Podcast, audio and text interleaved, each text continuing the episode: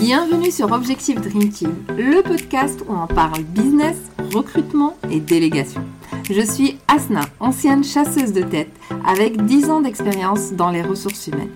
Et ma mission avec ce podcast, c'est de t'aider à créer ta Dream Team, ton équipe de rêve, celle qui va te permettre de faire décoller ton business et atteindre tes objectifs, même les plus ambitieux.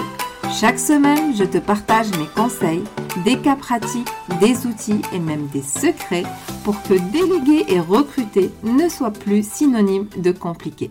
Il est impossible de manager correctement ton équipe si tu n'es pas un bon leader. Et ça, c'est une certitude que j'ai construite au fur et à mesure de mon expérience dans le recrutement et la délégation. Et c'est pour cette raison que je tenais absolument à faire cet épisode sur le leadership et surtout te donner des clés pour le développer et devenir un meilleur manager. Alors déjà, ce terme de leadership, on l'entend énormément dans notre milieu business, mais finalement, peu de personnes savent vraiment ce que c'est.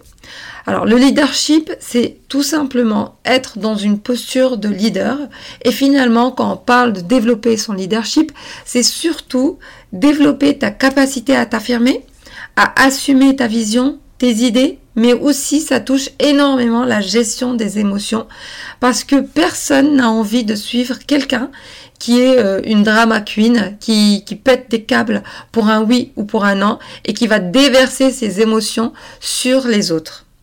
Mais c'est aussi des compétences assez concrètes à développer au niveau de la communication, de l'image que tu renvoies à ton équipe. Bref, on va voir tout ça ensemble dans l'épisode du jour.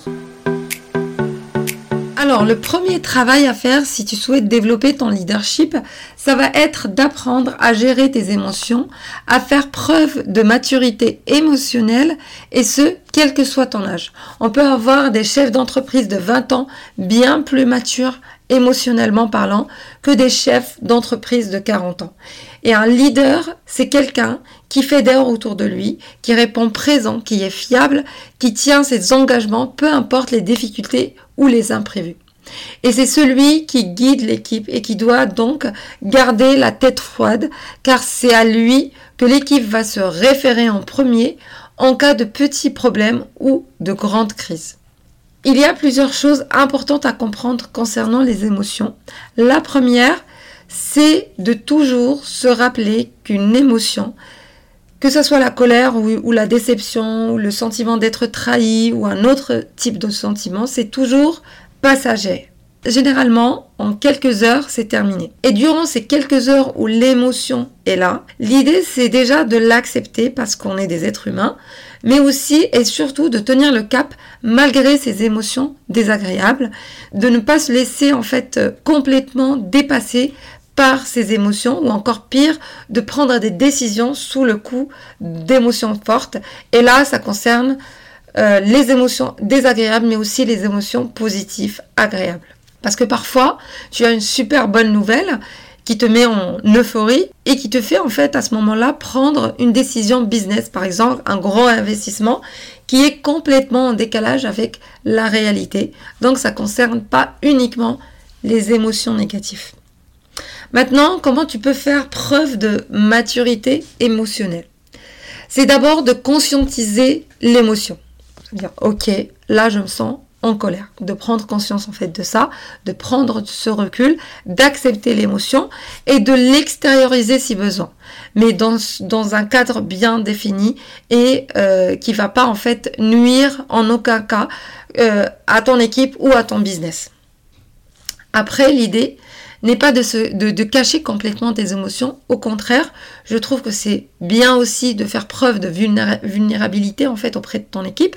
Par exemple, si tu n'es pas en état émotionnel d'assurer une réunion, ce qui peut arriver, hein, je rappelle qu'on est des êtres humains, on est tous humains, tu peux leur dire tout simplement que tu vis quelque chose de difficile en ce moment et que tu as besoin en fait de prendre du recul, que tu es dans l'incapacité d'assumer cette réunion et qu'elle sera reportée à telle date.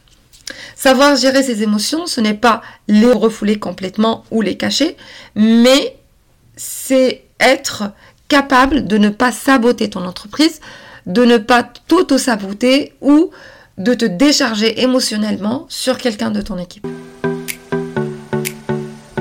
Passe maintenant au deuxième travail à faire pour développer ton leadership, c'est de développer une vision. Alors il faut savoir que ce qui donne envie aux gens de, suivre quelqu'un, c'est son message, son engagement. Et dans le business, c'est la vision de chef d'entreprise. Entre un chef d'entreprise qui a un business, qui fait ce qu'il fait sans trop savoir pourquoi, juste pour se faire de l'argent et avoir un boulot, et un autre chef d'entreprise qui a créé un business pour avoir assez d'argent pour créer, par exemple, une fondation qui va aider les femmes victimes de violences conjugales ou pour développer l'entrepreneuriat féminin dans le monde, je pense que tu vois très bien qui on a envie en fait de suivre naturellement. L'idée n'est pas non plus de vouloir sauver le monde, t'es pas obligé d'avoir une vision dans ce sens-là, mais tu dois te poser la question de l'impact que tu veux avoir avec ton business, pourquoi tu fais les choses, quel est ton message, quels sont tes engagements, qu'est-ce qui te prend aux tripes. Et ce message, cette vision, tu dois l'infuser dans ton business et au sein même de ton équipe. C'est ce qui donne aussi envie de travailler avec toi parce que derrière, on travaille aussi à bâtir cette vision, ta vision. Et un leader, c'est aussi quelqu'un qui assume qui il est, qui assume ses idées, qui ne va pas s'excuser d'avoir des opinions, d'avoir parfois des avis qui sont à contre-courant de la norme, d'être visionnaire, d'être idéaliste, pourquoi pas. Et toutes ces valeurs qui vont découler de ta vision, de ton message, il va falloir les incarner dans ta personne. Non seulement pour avoir plus de leadership, mais aussi pour retrouver ces valeurs dans ton équipe. Si par exemple l'honnêteté, la transparence sont des valeurs qui te tiennent à cœur, sois transparent, sois honnête. Et si au contraire tu prônes la méritocratie, mais que derrière tu te la coules douce, il va avoir en fait une dissonance entre ton discours et ce que tu renvoies. Du coup, tu n'es plus cohérent et tu perds de la crédibilité en tant que leader, mais aussi en tant que manager de ton équipe. C'est très important d'incarner ce que tu prônes, ce sur quoi tu communiques pour ton business. Et en parlant de communication, c'est aussi un travail à faire. Et donc mon troisième conseil pour développer ton leadership, c'est de travailler tes compétences en communication. Et je ne te parle pas de marketing, je te parle de communication dans les relations. Les relations humaines, tous les grands chefs d'entreprise te diront que c'est le plus difficile en business. Que ce soit avec les clients, les prestataires, les partenaires, et aussi et surtout au sein même de ton équipe. Donc si tu veux être un bon manager, tu vas devoir apprendre à bien communiquer, que ce soit pour résoudre un conflit ou d'une manière générale pour le bon fonctionnement de l'entreprise et que chacun comprenne son rôle et ses tâches. Pour améliorer la communication générale dans ton entreprise, il faut que tu détermines très clairement les rôles et les attentes pour chaque personne. Tu peux leur demander de reformuler ce que tu as dit pour être certain qu'ils ont compris ce que tu voulais dire. Et pour faciliter également la communication, veille à mettre en place des SOP, des procédures opérationnelles standardisées, c'est-à-dire des documents qui expliquent point par point chaque process qu'on retrouve dans ton entreprise. Cela en fait va permettre à ton équipe de savoir directement ou aller chercher l'information dont elle a besoin sans euh, perdre de temps et en totale autonomie. Par contre, si tu es confronté à un conflit au sein même de ton équipe ou avec quelqu'un de ton équipe, je te recommande d'appliquer quelques principes de la CNV, la communication non violente. Alors le premier point, le premier conseil, c'est d'essayer d'être le plus factuel possible. On élimine au maximum les jugements, que tu peux avoir, tes avis personnels sur la situation pour se baser uniquement sur des faits et être le plus objectif possible. C'est ce qu'on appelle dans la CNV se mettre en mode caméra. Par exemple, l'audit de mon site internet qui était prévu le 20 janvier n'a pas été livré à cette date-là et je n'ai pas été averti de ce changement. Là, on est vraiment 100% factuel. Je t'invite également à utiliser le moins possible le tu et le plus possible le jeu quand tu cherches à résoudre un conflit. Le tu, il est très souvent en fait perçu comme accusateur. on dit souvent en fait que le tu tue. En fait, la conversation, elle est orientée de façon vraiment négative quand on parle de l'autre personne. Par contre, quand on parle de soi, de ce qu'on ressent, de ce qu'on attendait, euh, de ce qu'on a perçu ou autre, c'est la personne elle est plus apte à nous écouter et à coopérer par la suite. Par exemple, tu ne dirais pas en fait euh, tu n'as pas fait ton travail dans les temps, mais plutôt je m'attendais à recevoir ton travail à telle date. Un autre conseil tiré de la communication non violente, c'est de formuler clairement un besoin de manière bienveillante. Comme par exemple, j'ai besoin que les deadlines soient respectés la prochaine fois. Qu'est-ce qu'on pourrait mettre en place ensemble pour y arriver? Enfin, un leader, c'est quelqu'un qui sait communiquer, s'exprimer, mais aussi écouter. Donc, je t'invite à bien faire attention quand quelqu'un de ton équipe vient se confier ou échanger avec toi, à être pleinement dans le moment présent en évitant de faire autre chose en même temps et à l'écouter. Enfin, on arrive à mon quatrième et dernier conseil aujourd'hui pour développer ton leadership. Ça va être de faire attention à ton image.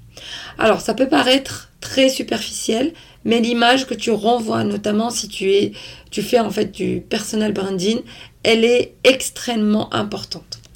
Quand je parle de ton image, c'est à la fois ton apparence physique, mais aussi ton énergie, ton langage non verbal, ta manière de t'exprimer et de bouger. Par exemple, si tu veux faire un live sur Instagram ou une conférence, mais que tu arrives les épaules voûtées, que tu, te tortilles les mains, que tu ne regardes pas les gens dans les yeux, oui, ça va nuire non seulement à ton leadership, mais aussi à l'image de ton entreprise. En tant que chef d'entreprise, tu dois avoir confiance en toi et là, je prends l'exemple du langage non verbal, mais c'est euh, le cas aussi en fait avec tes vêtements, ta coiffure, ton maquillage. Si par exemple tu vends des offres plutôt premium, ton image de marque doit l'être aussi et donc ton image de chef d'entreprise aussi. Alors pas besoin de s'acheter des marques de luxe ou être tout le temps tiré à quatre épingles, mais euh, il faut juste en fait faire attention à être apprêté quand tu es face caméra ou quand tu es dans un événement public parce que tu, as aussi la responsabilité de représenter ton entreprise et ça serait vraiment dommage de gâcher tous tes efforts, tout ton travail uniquement parce que tu avais la flemme de te coiffer. Voilà, on va s'arrêter là pour cet épisode autour du leadership. Si c'est une thématique qui t'a plu, n'hésite pas à me le dire en me laissant un commentaire si tu m'écoutes sur Apple Podcast et à noter cet épisode avec 5 étoiles. Merci d'avoir écouté cet épisode d'Objectif Dream Team jusqu'à la fin. Si tu l'as apprécié, je t'invite à le partager avec d'autres entrepreneurs. Et pour ne pas rater les prochains épisodes, abonne-toi au podcast sur ta plateforme préférée. À bientôt!